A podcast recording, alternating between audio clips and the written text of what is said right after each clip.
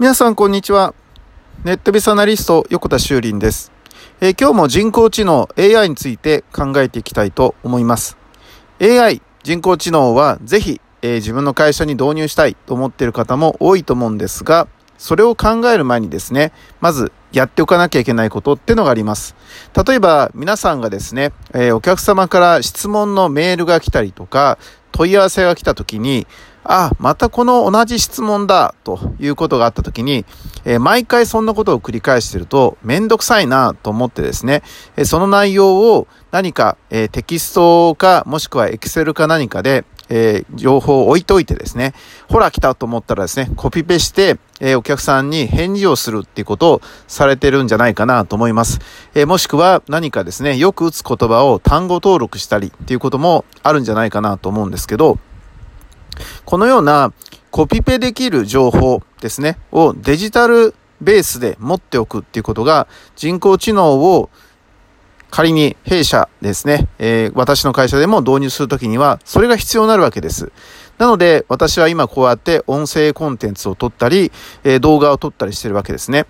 えー、デジタルコンテンツはテキストベースでもいいし、音声ベースでもいいし、えー、写真ベースでもいいし、動画ベースでもいいし、えー、どういうベースでもいいんですけど、えデジタルになっていないことには、コピーペーストができないっていうことなんですね。で、これを、え人間の頭の中に記憶している内容とか、例えば紙に書いてることとか、みんながなんとなく、え暗黙の了解で分かっていることなどがいくらあったとしても、それを人工知能が習う、覚えることはできないわけですね。なので、まずやるべきことは、当たり前にできることから始めるべきで、それはコピペできる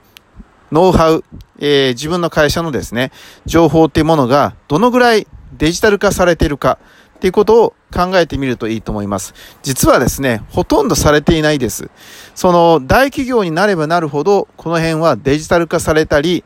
言葉を変えれば、えー、マニュアル化されているものなんですけど、この数が多ければ多いほど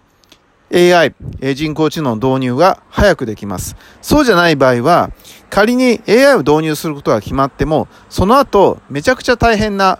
仕事が待ってるわけですね。それはどうやってデジタル化するかということです。なので、まず皆さんがやるべきことっていうのは、えー、自分の会社のノウハウ、情報っていうものをデジタル化するためにコピペできるようにしとくということですね。えー、ぜひやってみていただきたいと思います。ネットベースアナリスト横田修林でした。ありがとうございました。